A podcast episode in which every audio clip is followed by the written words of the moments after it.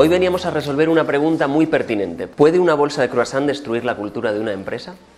Yo no sé si vosotros os habéis hecho esta pregunta. Yo, después de haber leído el libro de, Jordi y de ver los croissants, sí, me la he hecho.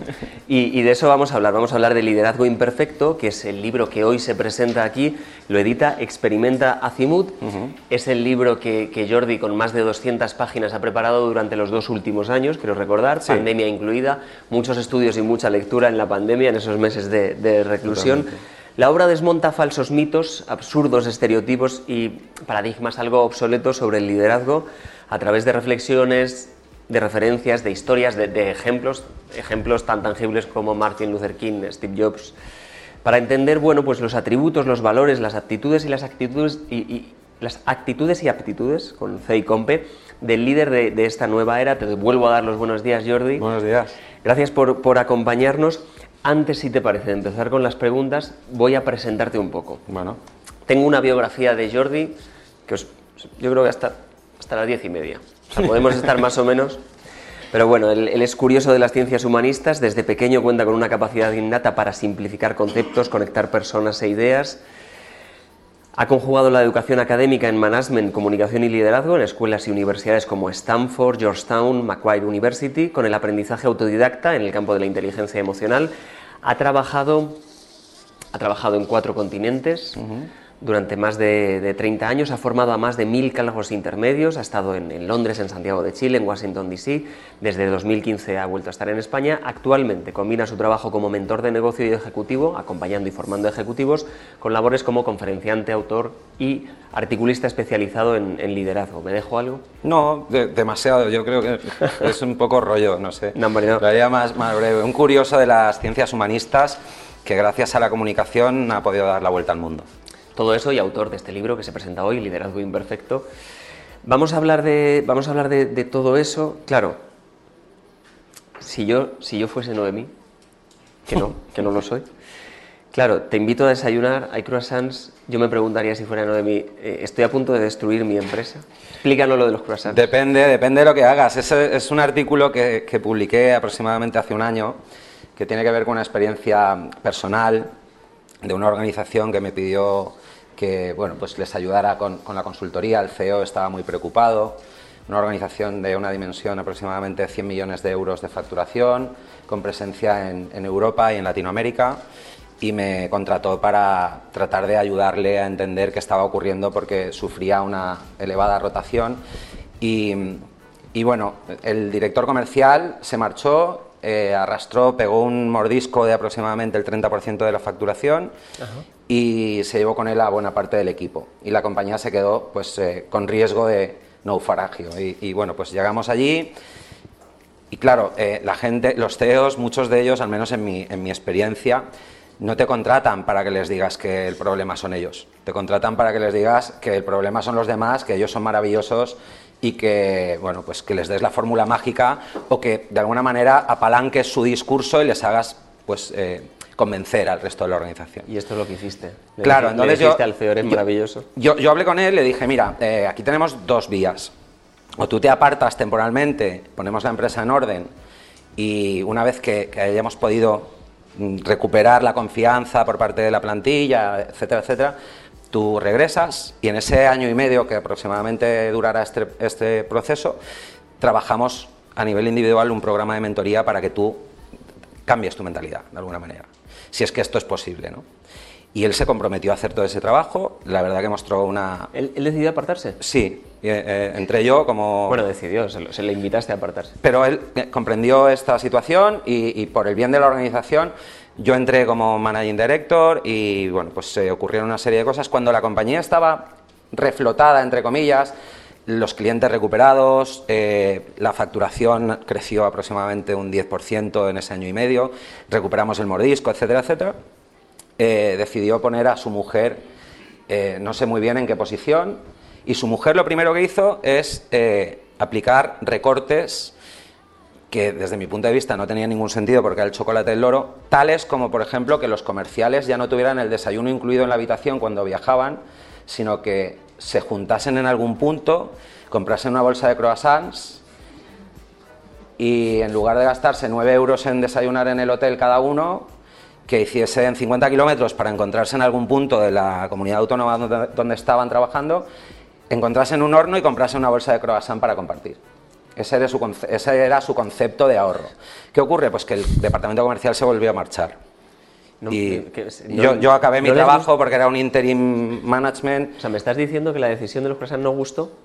Claro, eh, les, pareció, les pareció algo eh, realmente incoherente, sobre todo cuando durante un año y medio habían estado trabajando, eh, dejándose la piel, y lo digo en primera persona porque yo formaba parte de ese equipo, y, con mucha ilusión de que la organización pues, acometiese una transformación cultural que esperaban ansiosos y no se produjo.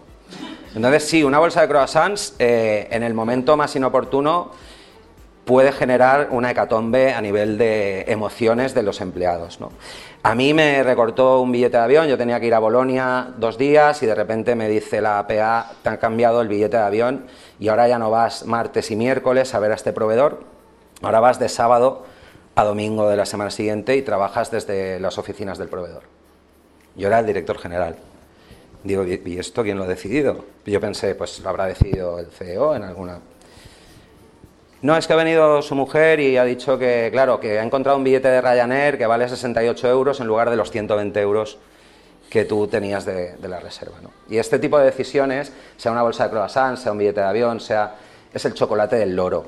El impacto que estás generando eh, y la percepción que estás ocasionando en las mentes de aquellos que tienen que ayudarte a transformar la empresa y por último a conseguir tus resultados, pues es de un impacto tremendo y, no, vaya, el equilibrio entre coste y, coste de oportunidad o impacto emocional no se justifica. Tengo que reconocer que la pregunta era un poco clickbait, porque claro, al final, sí, bolsa de croissants sí, pero, pero lo que, lo que subyace era el, era el recorte. vale, eh, eh, me hablabas del equilibrio. El equilibrio entre los costes, el impacto emocional, el coste de oportunidad. Vale, eh, ¿cómo se crea entonces un entorno laboral hoy con unos pilares firmes que, que lo sostengan, eh, sabiendo que tengo unos costes, eh, que, que, que, tiene que soportar unos costes, porque el impacto emocional bien, pero los costes, claro, ¿cómo, cómo triangulo eso? ¿Cómo, ¿Cómo consigo la cuadratura del círculo? Has utilizado una palabra maravillosa que es como triángulo, porque realmente el líder tiene tres responsabilidades. No hoy, siempre las ha tenido. Una es liderarse a sí mismo, otra es liderar personas y otra es liderar una organización que cuando es de índole empresarial está sujeta a la obtención de unos resultados económicos, que es el, pues uno de esos tres propósitos, vamos a decir. La, dificultad radica en, yo le llamo efecto láser, en que los tres haces de luz de esos tres elementos apunten a un mismo punto. Entonces, ¿qué ocurre con el láser cuando tú... ¿Por qué tiene tanta fuerza el láser y se utiliza para abrir superficies, ya sea una epidermis y poder operar a alguien, como pues eh, generar una, grieta en un elemento sólido resistente. Pues los haces de luz convergen y entonces la fuerza y la energía de los tres, cuatro haces de luz apuntando al mismo punto, valga la redundancia, es lo que genera ese impacto que multiplica. Con el liderazgo ocurre lo mismo. Entonces tú debes de comenzar con el primer haz de luz de ese efecto láser que eres tú. Te tienes que liderar a ti mismo. Luego tienes personas. ¿Qué es una persona? ¿Qué es un ser humano? Pues un ser humano es una mente y un cuerpo que le transporta. Y en la mente se producen emociones, pensamientos y todo eso deriva y se traslada a conductas, actitudes, acciones, etc. Esto no es neurobiología de cuarto de carrera, esto es eh, conocimiento esencial de la conocimiento humana, vaya, de lo que hacemos los seres humanos, que decidimos cosas en base a lo que sentimos, ¿no?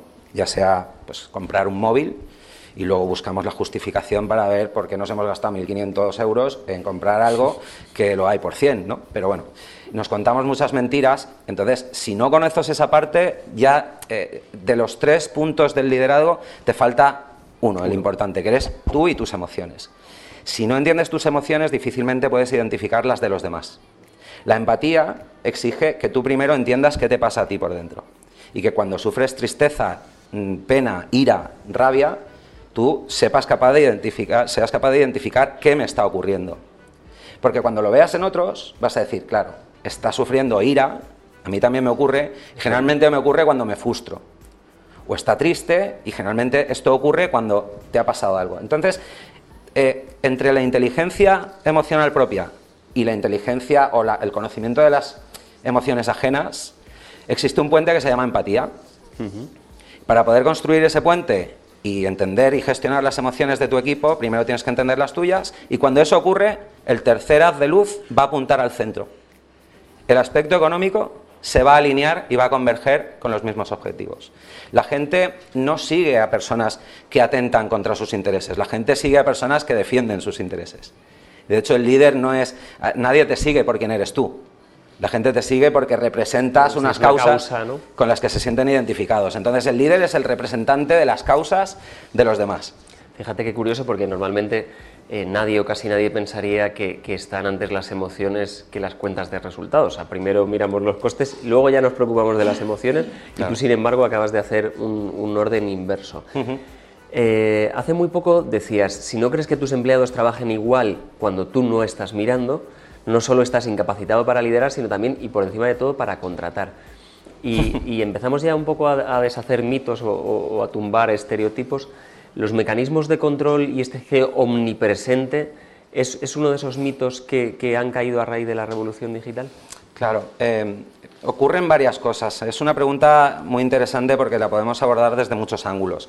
Pero generalmente eh, el que lidera, ya sea un empresario, un emprendedor o alguien que han ascendido y han promocionado a una posición de responsabilidad sobre otras personas, tiende a tener un perfil eh, con una autoconfianza elevada, si no es muy difícil, ¿verdad? A, tener, a haber producido previamente resultados individuales importantes por encima de la media. Es decir, el que emprende es porque confía en que ha tenido una buena idea, eh, tiene capacidades para hacerlo el que lidera un equipo, generalmente, pues a quien se promociona en el área comercial, al que ha sido el mejor comercial del equipo, sí. etcétera. Y eso tiene algunos elementos positivos, pero muchas eh, contraprestaciones. Y es que esos perfiles tienden a ser ególatras, tienden a ser poco solidarios, tienden a pensar que nadie está a la altura de, sus capacidades. Y eso genera desconfianza, genera un elemento muy, muy alto en mi confianza y muy bajo en la confianza en los demás. ¿Qué ocurre? Que, tú no puedes liderar si no confías en los demás. Entonces, para mí, esto es opinión, ¿eh? pero observando las empresas que he podido observar a lo largo de los años trabajando en varios continentes e investigando, estudiando, eh, haciendo análisis, hay un elemento coincidente en todos los líderes de organizaciones que tienden a, tener un alto grado de satisfacción de sus empleados, de sus equipos, y es la confianza que tienen en ellos. Y se dedican exclusivamente a los dos procesos más importantes de la empresa. Y ahora cuando los mencione seguramente a alguien le causará sorpresa, pero cuando yo pregunto a ejecutivos, eh, menciona los, cuáles son los eh, procesos más importantes de tu organización. Pues algunos, dependiendo de su background, me dicen, no, pues la supply chain, las finanzas, las ventas, ¿verdad? Todo eso son funciones clave de una organización. Pero hay dos elementos, hay dos procesos que son los dos procesos vitales de una organización. Porque en ellos se trasluce la cultura, el estilo de liderazgo, etc. Y es cómo contrato y cómo despido. Si queréis entender la cultura de una organización, no miréis en su página web, porque ahí no dice más que mentiras. En la mayoría de los casos no se corresponde. Diría que en un porcentaje elevadísimo es, un, es una acción de marketing pero luego, según entras por la puerta de la oficina, dices, uy, pero si aquí ponía valores, la integridad, el respeto por los demás, y veo aquí que en una sala de reuniones están pegando gritos. Veo allí que no dicen ni buenos días cuando pasas por la mesa. No me, no me cuadra, ¿no? Entonces, si tú quieres observar, habla con la gente que está en procesos de selección con esa organización y ellos te van a contar cómo les han tratado en el momento más crítico que hay en una relación entre empresa y empleado y entre seres humanos. Cuando nos enamoramos, ¿Cuál es la noche que, mejor cara mostramos? La primera vez que estamos con nuestra cita, ¿verdad? La primera cita es, somos maravillosos, le contamos nuestras mejores virtudes, etc. ¿Por qué esto en el mundo empresarial no se da? Porque realmente no hay una percepción de que contratar es un proceso importante. Y es el proceso más crítico que hay en una organización junto con despedir. Si realmente te importan las personas, no te importan solo cuando estén en tu organización, también cuando se marchen. Sea, para ti, en la, entrevista de trabajo, la empresa debería contar las mejores anécdotas, debería ser como el momento... Debería, debería ser un proceso de querer enamorar a la otra parte, por ambas partes, ¿eh? aquí hay una bilateralidad. Los candidatos tienden a hacerlo, Me consta que la Sí. mayoría de gente que va a una entrevista tiende a, a- a intentar mostrar su mejor cara, Pone a su contar mejor- sus mejores cosas, Pone su mejor maquillaje en el su mejor maquillaje, ¿verdad? También hay mucha mentira en los currículums. O sea, aquí, antes que empleados em- o empleadores y demonizar figuras de uno u otro lado, aquí tenemos que entender que somos seres humanos. Y estos son los elementos comunes que definen al humano. Pero sí debería haber un enamoramiento inicial, porque si la relación ya arranca con poco afecto, cuando empecemos con el día a día, pues, ¿qué pasa cuando convives con tu pareja? Llevabas un año quedando los jueves para cenar y los sábados para bailar, y era maravilloso, maravillosa. Pero es que luego eh, sale de la ducha y dices, ay, pues ese Michelin no... ¿eh? O, esta ropa sucia aquí encima de la televisión, ¿qué hace? ¿no? Que se le ha olvidado echarla a la lavadora. Esto nos pasa a todos y en las empresas ocurre lo mismo. Si cuando tenemos que enamorarnos de nuestro futuro empleador o el empleador de su futuro eh, empleado o colaborador, no hay magia, el resto de la experiencia no va a ser buena. Y por último, el divorcio va a ser doloroso. Y esto aplica a personas, ¿eh? no a empresas y empleados, a relaciones humanas en general. Así que eh, el líder se tiene que preocupar de definir un proceso de contratación que le permita enamorar y enamorarse y sobre todo que los divorcios sean lo menos traumáticos posibles. Mira, eh, vamos a empezar ya con lo de los mitos. En, en una época que no es la actual de, de Canal CEO, eh, eh, yo me encargué de hacer muchas entrevistas en, en el canal y de hacer muchos desayunos como estos. Entrevisté a mucha gente que escribió muchos libros sobre liderazgo y hubo quien me dijo que el líder era el primer elemento de la organización y hubo otros que no, que me dijeron que era el último. Como he vuelto, necesito aclararlo. O sea, necesito saber si el líder es el primero o el último de la organización. Pues mira, es, una reflexión interesante. Eh, es el primero en dar un paso adelante cuando las cosas van mal, cuando la cosa pinta fea. Y el último en darlo cuando hay un periodo de bonanza y hay que celebrar. Es decir, eh, es, no, el líder tiene que tener claro que cuando las cosas vayan mal, su primera función es transmitir seguridad, despejar incertidumbres, hacer que la gente no entre en pánico. Porque si en un barco entras en pánico, se acelera el hundimiento. Entonces, el líder es aquel que es capaz de trasladar una visión de, pues, sobre todo, de seguridad, en todos los aspectos. Comenzando por la organización, luego, pues, cuidando de que la gente no entre en esos entornos tóxicos, ¿no? De me siento mal y por tanto, pues todo me da igual, y ya que esto se va a hundir, pues, Pues, muero, muero ¿qué- matando. qué ¿no? más da todo, no? Claro. Y luego, por otra parte, cuando va bien, tiene que procurar construir entornos en los que la gente, esa bonanza, se traduzca en beneficios también para ellos. Porque si cuando las cosas van mal lo paga siempre la misma parte, en la sociedad, cuando las cosas van mal, ahora estamos en guerra con Croacia. ¿Quién paga la factura de la luz? Nosotros. Con Rusia, con Rusia. ¿Verdad? O con Rusia. Está Croacia en guerra con Rusia, disculpadme, efectivamente, por desgracia. Pero al final lo pagamos los ciudadanos. ¿no? En las empresas ocurre lo mismo. Cuando las cosas van mal, pues, ¿qué se hacen? Eres, ERTE, se despide, porque esto es así. Porque hay una gestión económica obligatoria y no puedes satisfacer a todo el mundo. Antes lo comentábamos un poco antes de la entrevista, ¿no? No puedes eh, cumplir con las expectativas de todo el mundo. A veces es duro liderar. Pero, pero, ojo, respondiendo a tu pregunta, cuando va mal, tú tienes que dar un paso adelante y ser el primero. Y si algo ha salido mal, poner la cara, no culpar a los demás. Y cuando va bien, el último, el de atrás. Vale, eh, hacerlo al revés eh, implicaría creer que el líder siempre tiene razón. Es decir, si cuando va bien yo me pongo el primero, porque claro, es que es gracias a mi gestión Claro. que esto va bien. Y si cuando va mal doy un paso atrás y digo, no, son, son todos Es culpa de mi equipo. Es culpa de mi equipo. Eso, eso implica que, eso es el líder que siempre lleva razón, que es, un, es otro mito que debemos tirar. Un poco eh, volviendo a lo que comentábamos antes. Eh, Por desgracia, las posiciones de liderazgo se tienden a asignar, particularmente en gran corporación, se tiende a promocionar en base a, a criterios de eh, desempeño individual. Entonces, al que mejor resultados me ha dado, lo pongo aquí, o también eh, al, que mejor me cae. Hubo una encuesta muy interesante de 2014, había muchas quejas en Estados Unidos acerca del favoritismo que se tenía con determinadas personas, porque se les daban mejores jornadas de trabajo, se tenía más flexibilidad con ellos, se les asignaban tareas más, más sencillas, menos dolorosas. y se entrevistó a 1.200 CEOs de corporaciones de tamaño grande a muy grande. Y el 92% reconoció que tienen favoritos y que cuando seleccionan, recursos humanos cumple un aspecto burocrático del proceso para validar y para justificar, pero realmente la decisión está más que tomada y, saben a quién van a, elegir. Esto, de nuevo, ¿es malo? No, a ver, yo me rodeo de la gente que me cae bien, con la que confío, etc. El problema es que si queremos generar un liderazgo orgánico y que haya una sucesión en el liderazgo en el medio y largo plazo, no estamos eligiendo al mejor candidato. Estamos eligiendo a un grupo de individuos que van a terminar pegándose de tortas.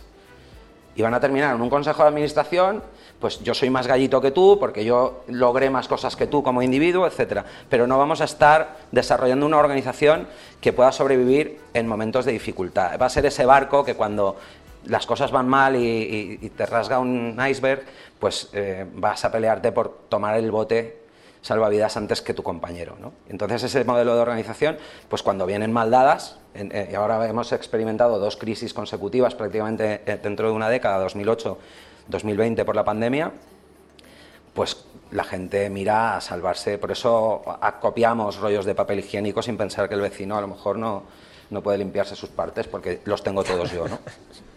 Así somos.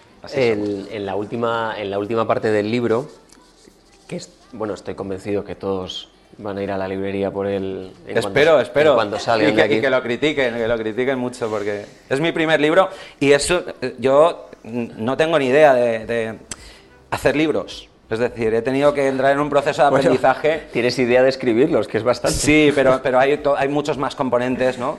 que hacen que el libro pues finalmente eh, tenga el, el, formato, las condiciones que, que, agradan y que gustan.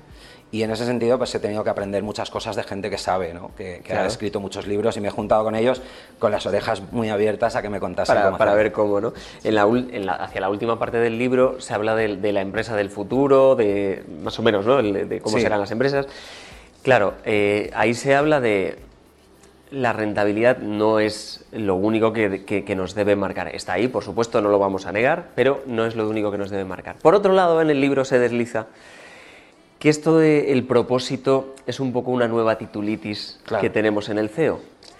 No es que quiera yo pillarte en un renuncio, pero explícame cómo conviven esas dos ideas. A ver, es, es un poco hacernos trampas al solitario pensar que los cinco actores de la cadena de valor van a compartir propósito. Yo cada vez que escucho el término propósito, digo, Dios acaba de matar un gatito, porque no puede ser que todo... En Japón, en Japón. O Japón, o quien quieras, ¿no? O ha muerto nada. Eh, a ver, propósito, ¿qué es propósito? Pues el propósito, mira, eh, otro estudio muy interesante dice que el 99% de las personas en su lecho de muerte dicen que no han echado de menos ganar dinero, ni subir en globo, ni escribir un libro. Lo que han echado de menos es pasar más tiempo de calidad con sus seres queridos. Nadie en, el lecho de muerte, yo creo que hay un estudio que dice que nadie se acuerda de, no haber enviado un email a, marketing. Efectivamente, o a ver a marketing en concreto, es verdad.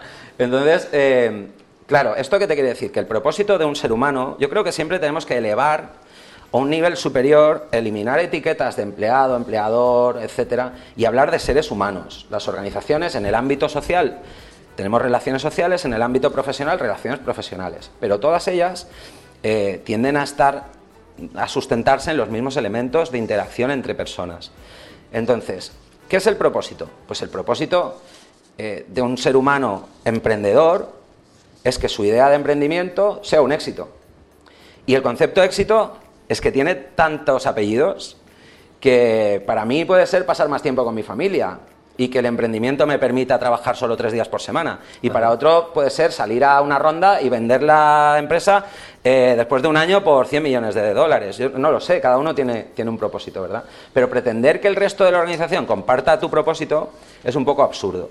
Lo hemos mencionado antes, lo que la gente comparte son causas. Causas como, por ejemplo, que el dinero que gane la empresa no se lo gaste todo el dueño en, pues, pegarse la vida padre, mientras además cargando la cuenta de resultados, que es algo que yo veo mucho en España y en Latinoamérica. Veo muchas cuentas de resultados, no trabajo con pequeña empresa porque he desistido, porque me exaspero. Sí, eh, eh, lo he sacado de mi portfolio, no acepto mediana empresa, pequeña empresa, no cojo. Porque me enseñan cuentas de resultados en las que los rentings de los coches, las cenas de los viajes de lujo y Formentera, no, no, no puedes contratar otro recurso porque no tenemos 2.000 pavos al mes para, de coste empresa para tener a, una persona. Contrata a un becario. Pero el fin de semana resérvame una habitación de hotel en Formentera en un hotel que vale 500 pavos la noche, que me voy todo el puente. Entonces yo digo, perdona un momento, a ti te, importa muy poco tu empresa. Te importa tú, tu vida, pasártelo bien y tal, ¿no? Ese tipo de perfiles, yo no, trabajo con ellos. Es otro propósito. Es otro propósito. Pero claro, tus empleados no van a compartir ese propósito. Tus empleados querrían compartir el propósito de irse a Formentera contigo a pasar el fin de semana, ¿verdad? Entonces, eh, al final, el elemento, de nuevo, la convergencia, porque aquí siempre estamos hablando de tratar de encontrar puntos de convergencia. Yo cuando me peleo con alguien, discuto, debato, lo que llámalo como quieras, cuando quiero eliminar fricción y que la conversación termine en positivo, la elevo a hablar de valores, porque todos tendemos a tener convergencia en términos de valores. Todos queremos más o menos las mismas cosas y compartimos los cinco o seis valores esenciales de los humanos. Nos peleamos en los detalles.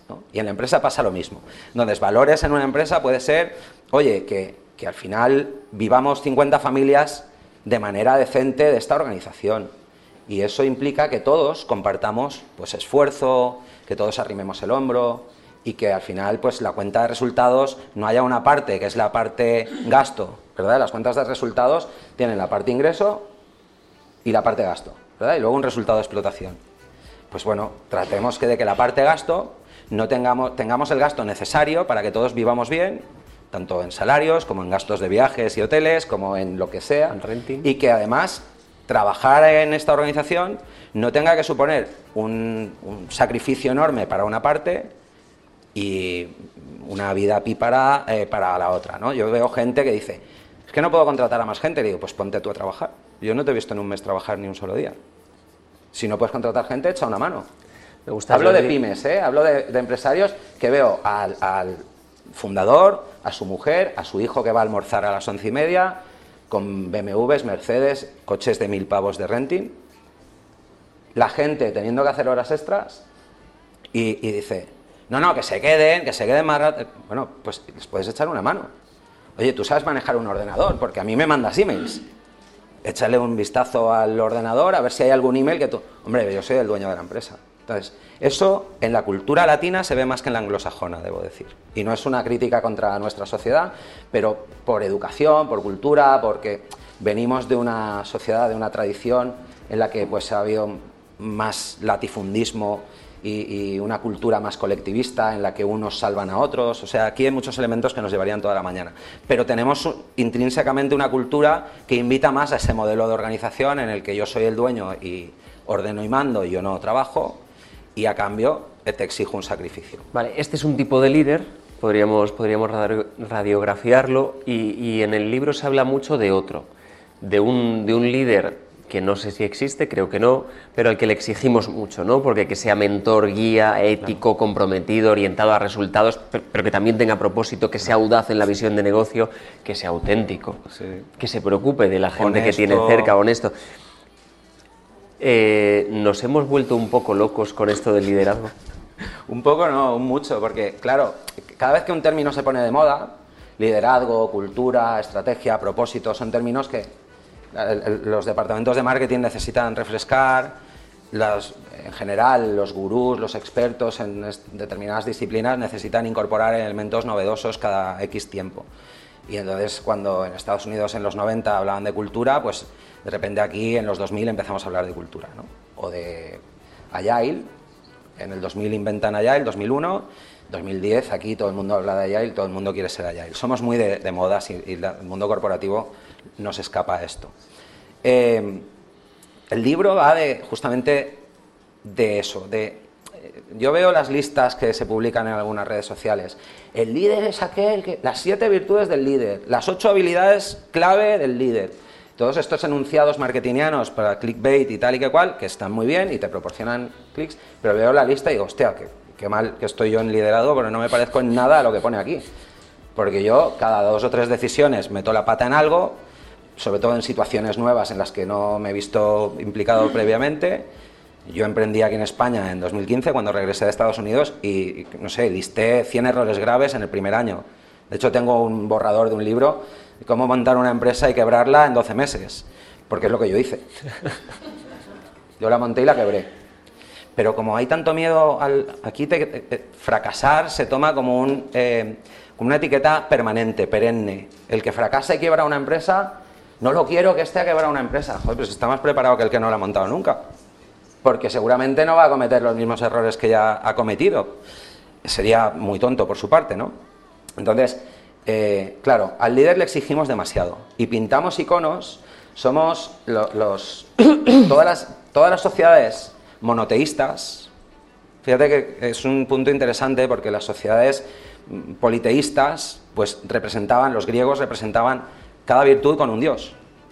Nosotros lo hemos centrado todo en uno. Pero aquí lo hemos centrado todo en uno. Aquí el líder tiene que ser Dios. Hace poco me mandaron un, en LinkedIn me mandan cosas todos los días, gente para que le eche un vistazo, para que le dé un like y tal y que cual. Yo muy agradecido, lo miro todo, todo lo que me da la agenda.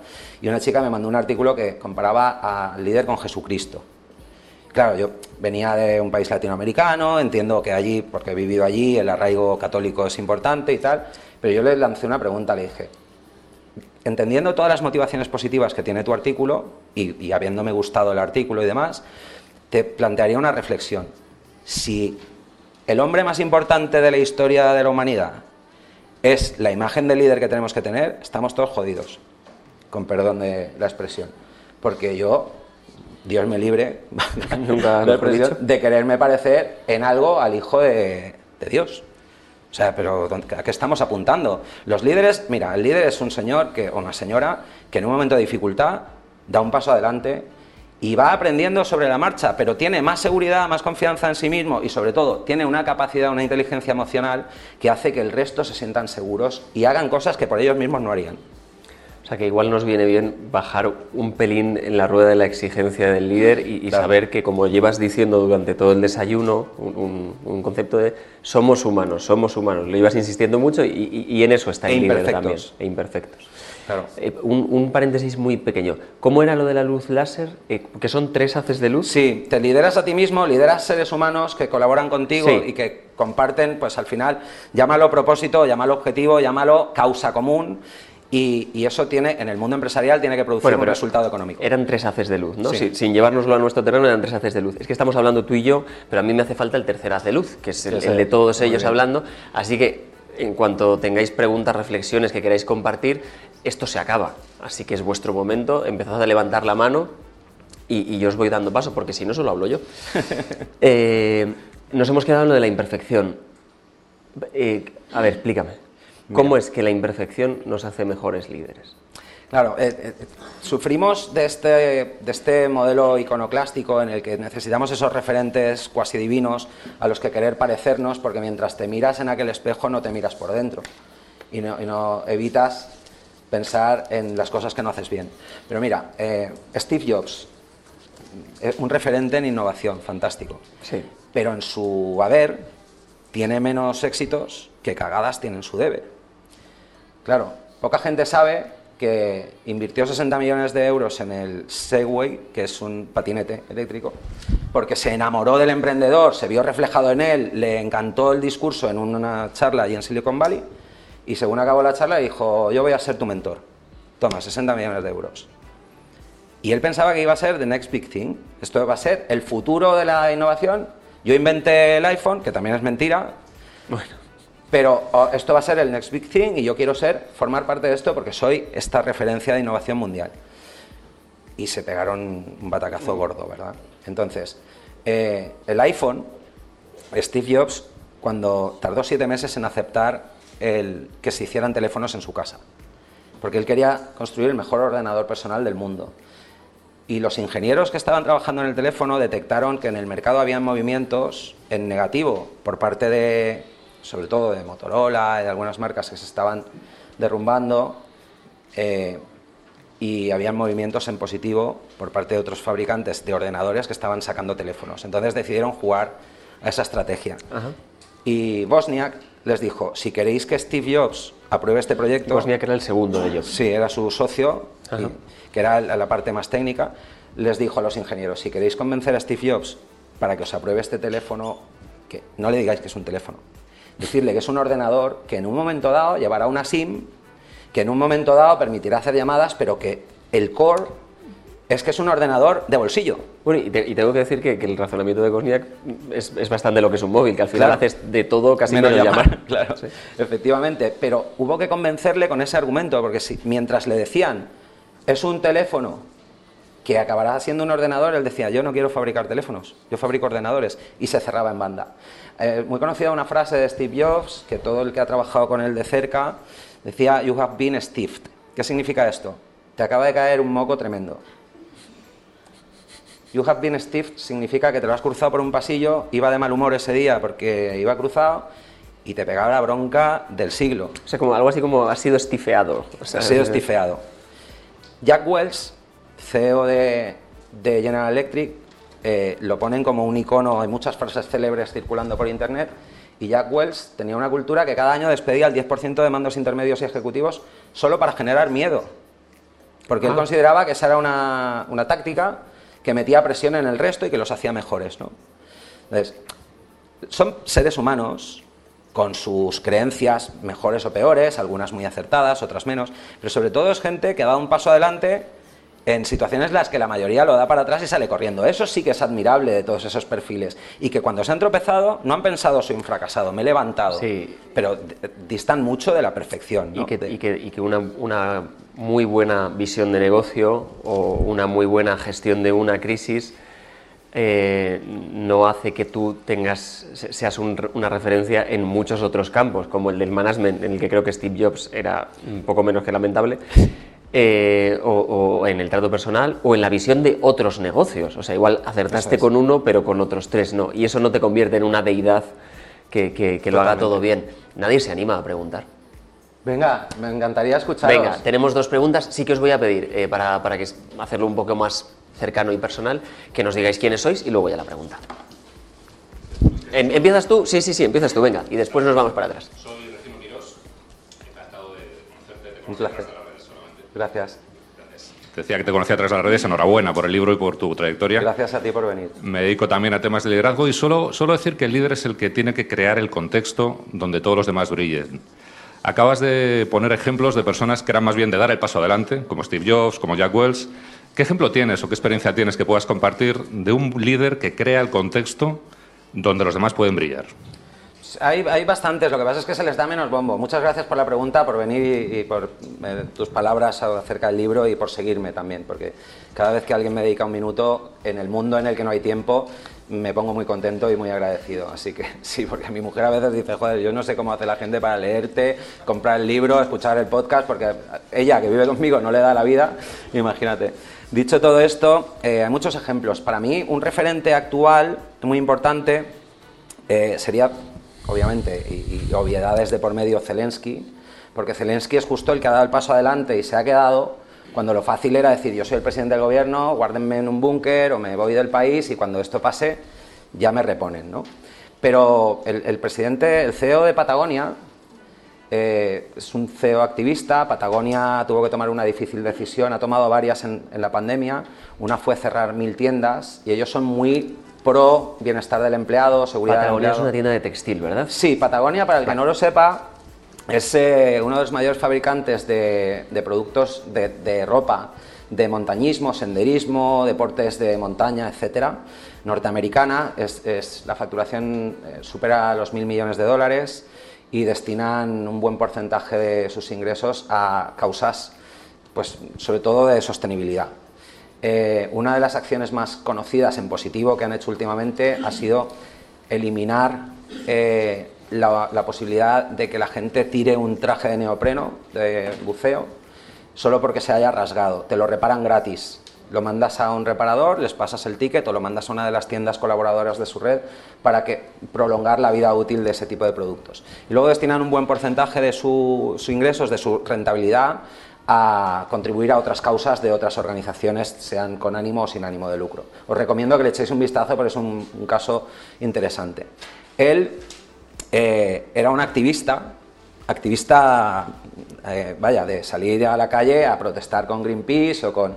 quien fuera, ¿no? Por Eh, temas de cambio climático. Sí, los ODS, muy metido en ese tema, y de repente lo nombran CEO y, y le hacen una entrevista en la BBC muy interesante. Yo recojo un fragmento importante en el libro en la que dice: Es que yo no sabía que esto era tan difícil, porque me he encontrado en la dicotomía de en pandemia cerrar mil tiendas y poner en la calle a más de 3.000 empleados.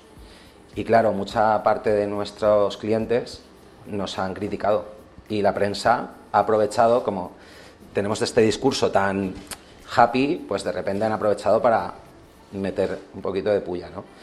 Eh, bueno, pues había que tomar una decisión. A veces no se puede contentar a todo el mundo, pero por contra seguimos intactos en, el capital que destinamos a co- co- colaborar con esas causas y aparte eh, hemos decidido salir de redes sociales, en particular de Facebook, porque fomenta el odio, tal, tal. O sea, al final tomas una decisión que daña y tratas de contraprestar en, en otros ámbitos donde sí tienes la capacidad de beneficiar a más gente y equilibrar.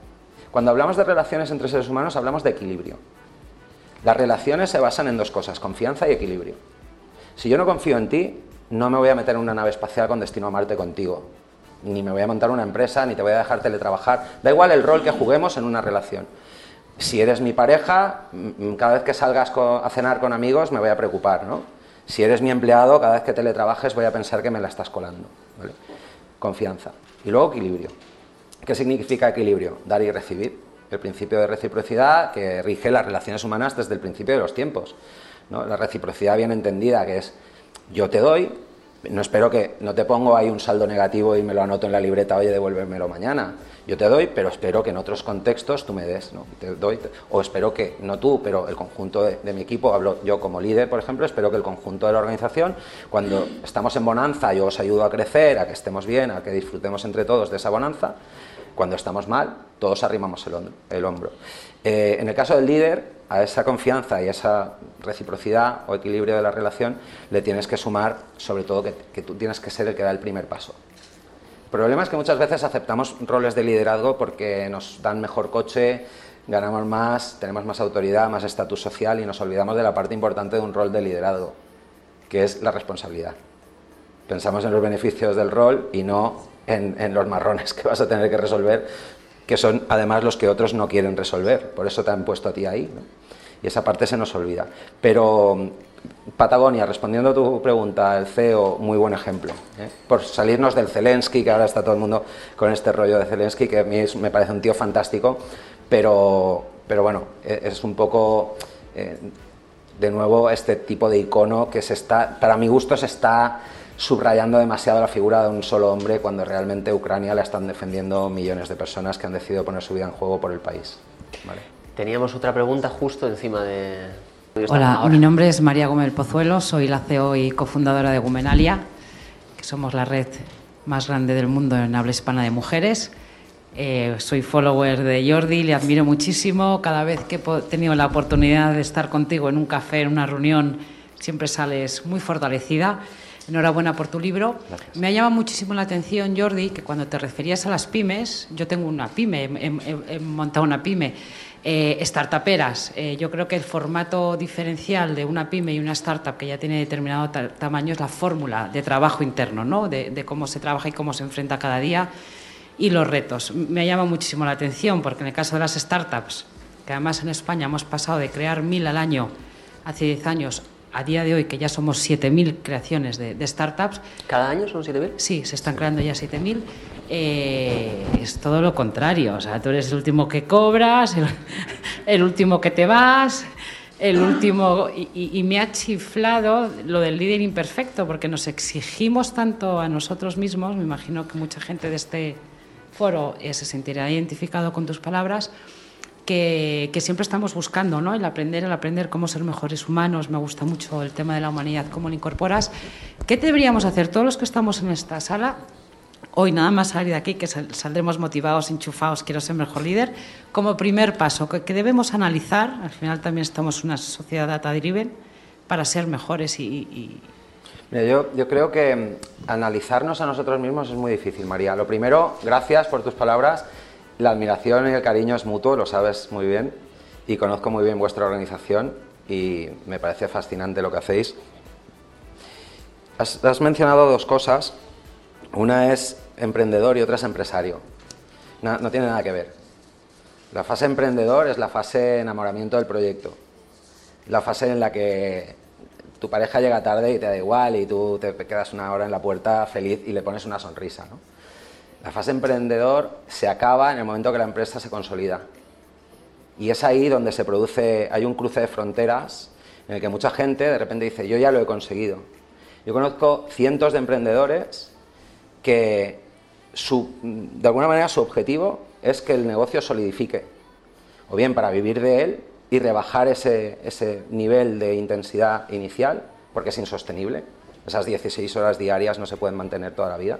Entonces están deseando que el proyecto haga ese salto de fase startup a, fase empresa y dejan de ser emprendedores para convertirse en empresarios. Y ahí hay un cambio de perfil muy interesante desde el punto de vista de la psicología organizacional. De repente ya, yo ya puedo llegar a las 10 de la mañana, porque yo, como yo ya me he sacrificado durante el primer año que tú no estabas aquí, tú no sabes lo duro que ha sido esto, pero yo sí. Me genero mentalmente derechos. Y esto te lo llevo al punto 2 de tu pregunta. ¿Qué tenemos que hacer? Tenemos que preguntarle a nuestro entorno qué debemos hacer. Porque los seres humanos, nuestra mente tiene como principal objetivo, nuestro cerebro, protegernos, que sobrevivamos. Y supervivencia significa no pegarme golpes a mí mismo. Entonces, hacemos muy mala autocrítica, somos muy buenos abogados defensores de nuestras decisiones y, somos muy buenos jueces de las decisiones ajenas, ¿verdad? Entonces, tenemos que preguntarle a nuestro entorno cercano y decirle, oye, ¿qué crees que podría hacer mejor? Porque tú te vas a mentir, María tú te vas a responder cosas que distan mucho de la realidad que viven otros seres humanos a tu alrededor. Tú no vas a decir soy un tirano, o soy un déspota, o, hoy me he pasado. Vaya, en algún momento sí nos damos cuenta, sobre todo cuando vemos que las cosas empiezan a torcer y que la toxicidad, pues en algún momento no es eh, uno a uno, sino que es yo contra el mundo, ¿no? Entonces dices, tu propia salud mental, tu propio cerebro, por, en modo protección, dice, oye, revisa algo que igual no estás haciendo bien. Pero siempre te va a ayudar más alguien desde fuera a, mirar la casa desde otro ángulo, porque tú estás viendo la fachada de tu casa desde el porche, estás viendo la parte más bonita de la casa. Pero las casas suelen tener por los lados y por la parte de atrás otras perspectivas donde a lo mejor tienen cositas que reparar y tal. Y esto generalmente te lo dice alguien que entiende cómo se mira una casa desde fuera, un perito, o tal, ¿no? Entonces esto trasladado al, mundo del liderazgo, pues a lo mejor un mentor, un profesional de la psicología, que no tiene por qué ser psicología clínica, sino psicología cognitiva aplicada al mundo empresa, te puede ayudar con esos ángulos que te dan otras perspectivas y otras realidades acerca de quién eres como líder. Siempre recomiendo preguntar y escuchar, y con la mentalidad de explorador, no con la mentalidad de soldado de, oye Jordi, es que ayer te pasaste y hablaste mal o lo que sea, porque esas cosas pasan a todos, ¿eh? Yo, al menos a mí me pasa y a mucha gente a mi alrededor. igual aquí, hoy, hay mucha gente que no le pasa. Pero ¿quién no ha tenido una mala respuesta para alguien alguna vez en su vida? ¿Quién no se ha arrepentido de haber tenido una discusión que no le llevaba a ningún sitio, pero la ha tenido y además se ha encabezonado en querer ganar el argumento? ¿Cuántas veces no estábamos en una cena con amigos y dices, no, pues fulanito no sé qué, no sé cuánto, ganó tres medallas olímpicas? ¿Qué va? Si no ha ganado ninguna. Google, dame la razón. Y tú te pones a buscar y como, y como sea mentira y tu argumento sea falaz y tengas que pedir perdón, te vas a la página 67 de Google buscando un artículo que, te dé la razón. Hombre, claro. Hombre, no. claro que sí. Y ya por último, cuando pasen tres días y tu ego te permita digerir esa bolita de, de carne que se te ha quedado ahí, dices, oye, va, que el otro día me pasé, si te importa la persona. Si no te importa, dices, prefiero romper la relación a decirle que yo no tenía si no, te importa, si no te importa, pones medallista, doping, a ver si... y si no, creas tú el artículo en tu blog para que salga alguna entrada y, Google te posicione. somos así, somos así. Yo recuerdo que, mi hermano, el mayor, que me lleva 16 años y solo por estatus él se considera pues más inteligente, más listo. Es un tío que es un fenómeno. Es abogado y en, en derecho pues tiene 35 años de experiencia, es un fenómeno. Pero en otras cosas no. Y entonces, un día cenando en su casa, los tres hermanos con nuestras parejas, mis sobrinos y tal, yo no tengo hijos, pero ellos sí tienen, y estábamos todos allí pasándolo bien, y dice, pues estuvimos en Roma hace un mes. Digo, ah, sí, muy bien. ¿Y, y visteis el, el Panteón? Y me dice, el Panteón, mira que eres burro. Es el Partenón. Digo, no, es el Panteón. El Partenón está en Grecia. Tú me, es que no sé qué, yo soy tu hermano mayor. Y entonces el argumento derivó a yo soy tu hermano mayor, en lugar de decir, hostia, pues es verdad. Bueno, pues se levantó de la mesa, se salió al jardín y estuvo media hora buscando el Partenón o Partenón. Aún no se ha disculpado. Cada vez que quedamos para comer o para cenar, y han pasado años, mi hermano mediano, que le gusta mucho pinchar, dice, ¿dónde fuiste? ¿Al Panteón o al Partenón? Y esto es así en todos los ámbitos de la vida, ¿no? Porque somos seres humanos antes que líderes o empleados o empresarios o emprendedores. ¿no? Entonces hay que preguntar fuera, hay que escuchar y hay que escuchar con la mente abierta para decir, pues igual de vez en cuando meto la pata y, y bueno, no pasa nada por pedir perdón. ¿eh? Yo he pedido perdón a mucha gente muchas veces en mi vida y me- más bien me siento, duermo bien por las noches, porque me quito ese lastre. Y de hecho el pedir perdón depende de dos cosas. Una, de que la otra parte te quiera perdonar y dos, que le repares el daño. Y muchas veces el daño no es, no es reparable. Entonces, pedir perdón no resuelve el problema, ni te deja en mal lugar. Pero bueno, no me quiero extender porque sí, yo, yo hablo mucho. Vamos a ir, vamos a ir terminando. Nos queda una última, una última cuestión. El micrófono por aquí, por favor. En un segundito. Vale, ya la última, la última pregunta antes de las conclusiones. Hola Jordi. ¿Qué tal? Bueno, muchísimas gracias por tus reflexiones que me han encantado. Eh, yo he estado 11 años de CEO de, de una multinacional eh, americana en España y ahora precisamente estoy en Axialen, que tú conoces, ¿no? Una, Muy bien, sí. una Gran consultora, una consultora de transformación cultural. Entonces, eh, hablabas de la autoconfianza del líder. Eso de, me ha llamado mucho la atención porque es verdad que el líder carismático, ¿no? que era, era el, el líder tradicional, ¿no? el modelo de liderazgo para mí anterior, ¿eh? para muchos sigue siendo, estaba muy basado en esa autoconfianza. Lo que pasa es que ahora las organizaciones están cambiando mucho, ¿no? la diversidad de género de generaciones, la incorporación de las nuevas generaciones. Claro, es muy difícil ser carismático para toda esa diversidad Muy de bien, gente. O sea, lo que una persona mayor considera, oh, mayor, perdón, yo soy Sí. joven todavía, pero bueno, lo que yo considero carismático no es lo mismo que lo que mi hijo considera carismático, ¿no? Entonces yo creo que se va imponiendo pues, un líder más auténtico, ¿no? Que, que sea capaz de mostrarse más vulnerable. Lo que pasa es que eso es un poquito con- eh, opuesto al tema de la autoconfianza, ¿no? Entonces, ¿tú estás viendo esa evolución? ¿Estás viendo ese cambio? Lo veo en bastante gente, cada vez en más gente. Eh, Francamente, eh, hay mucha gente que se da cuenta de que o cambia algo o no van bien. Y yo, por fortuna, cada vez recibo más llamadas, más peticiones de gente que me dice, oye, ¿me puedes ayudar con esto? Tal. Eh, no hay tanta, tanto rechazo a mostrarnos vulnerables.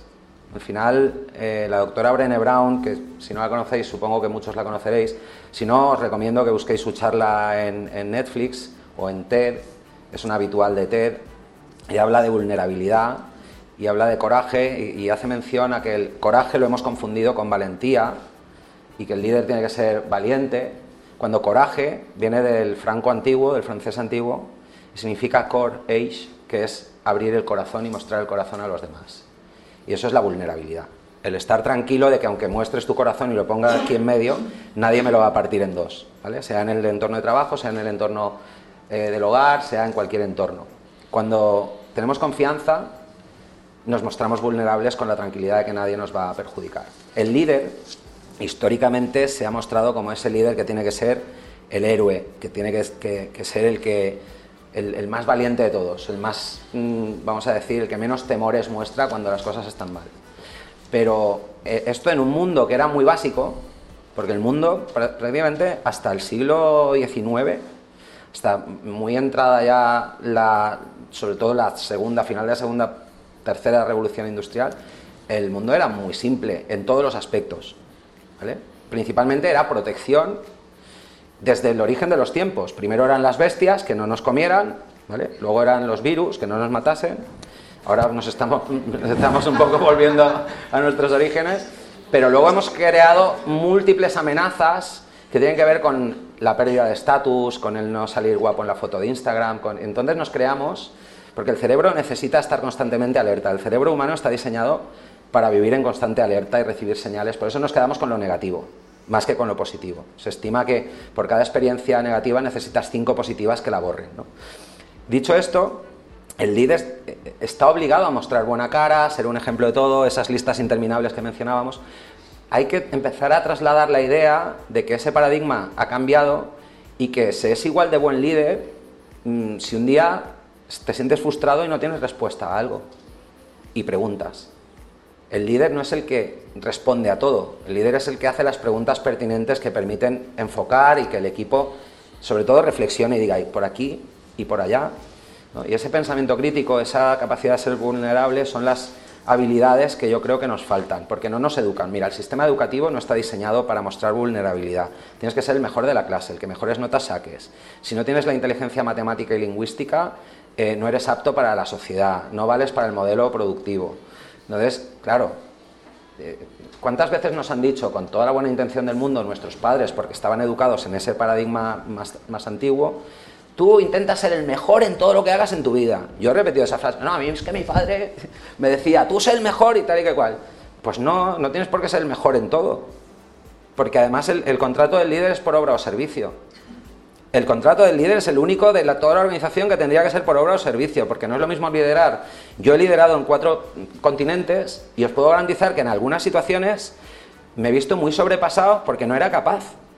Porque yo estaba acostumbrado a hablar con senior executives de un consejo de administración, de un fondo de inversión, que yo sabía las tres líneas que les tenía que cantar para que me aprobasen un proyecto o un presupuesto, y de repente, cuando vine a España, empecé a emprender, tenía que dirigir equipos de gente con poca cualificación en, el sector transporte, etcétera, etcétera, haciendo mención a ACEX, por cierto, que, que, bueno, pues el perfil profesional de un equipo y de otro no tiene nada que ver, las expectativas no tienen nada que ver, las aspiraciones, la información que manejan, la comprensión del negocio, y yo aquí cuando llegué me volvía loco y decía, pero si yo he, disfrutado liderando equipos toda mi vida, ¿por qué me siento tan mal? Es porque no tenía ni idea, estaba tan alejado de la realidad de esos otros perfiles.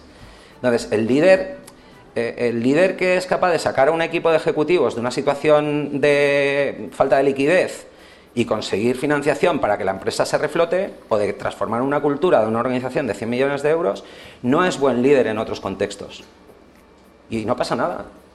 Entonces, no, creo que falta eso, falta que nos creamos más, que se puede tropezar, se pueden cometer errores, puedes eh, cagarla, con perdón, y no pasa nada porque todo esto es efímero. El error y el éxito duran mm, un ratito. ¿eh? Pues, pues Jordi, igual que el, igual que el desayuno de Canal CEO, que dura un ratito también. Te lo he dejado ahí votando para que cerrases, ¿eh? Llevamos ensayando un tiempo, ¿eh? no, esto, esto, no es fruto de la casualidad. Bueno, pues, pues como son las 11, eh, vamos a ir poniendo las conclusiones. Podría extenderme en, unas conclusiones muy, muy largas y sin embargo me voy a quedar con, con tres palabras. Simplemente. La primera, equilibrio, ese equilibrio del, del, láser que decíamos antes, ese equilibrio, esa triangulación. La imperfección, que ha aparecido de forma recurrente a propósito del título del libro y, porque creo que es la palabra que, que más domina tu, tu, discurso y tu argumentación. Y por último, bueno, estas son dos palabras, eh, pero bueno, ser humano. O sea, al final esa, esa definición creo que, que, nos, que nos conviene porque alejar cualquier perfil de las deidades probablemente mantenga unas expectativas a raya y, tanto a las personas que quieren liderar, que, como el caso que decía María, como, como aquellas que son lideradas, a, todos, a todos les convendrá. Muchísimas gracias a todos por, por acompañarnos esta mañana. espero que hayáis estado a gusto que hayáis aprendido con, con, Jordi, de esto estoy casi convencido. Gracias a, NACEX y a Number 16 por, por, hacer esto posible, al IMF por, por acogernos en, en, esta cita, por supuesto al Club de Excelencia y a Harvard Business Review por colaborar con nosotros para, para hacer esto posible. Jordi, yo he pasado muy buen rato, espero que tú también. Yo también, espero que lo hayáis disfrutado. Eh, bueno, si alguien me quiere lanzar alguna pregunta y me quiere ubicar, pues eh, generalmente en LinkedIn. No estoy muy activo en otras redes sociales, soy un poco producto LinkedIn. pero muy feliz en cualquier pregunta, cualquier consulta que se haya quedado en el tintero, de responderla e incluso de, bueno, pues de mantener el contacto con todos vosotros en la medida de, nuestras posibilidades. Podéis encontrarle en LinkedIn y en vuestras librerías favoritas. Eh, solo os voy a pedir para, para terminar un aplauso para él.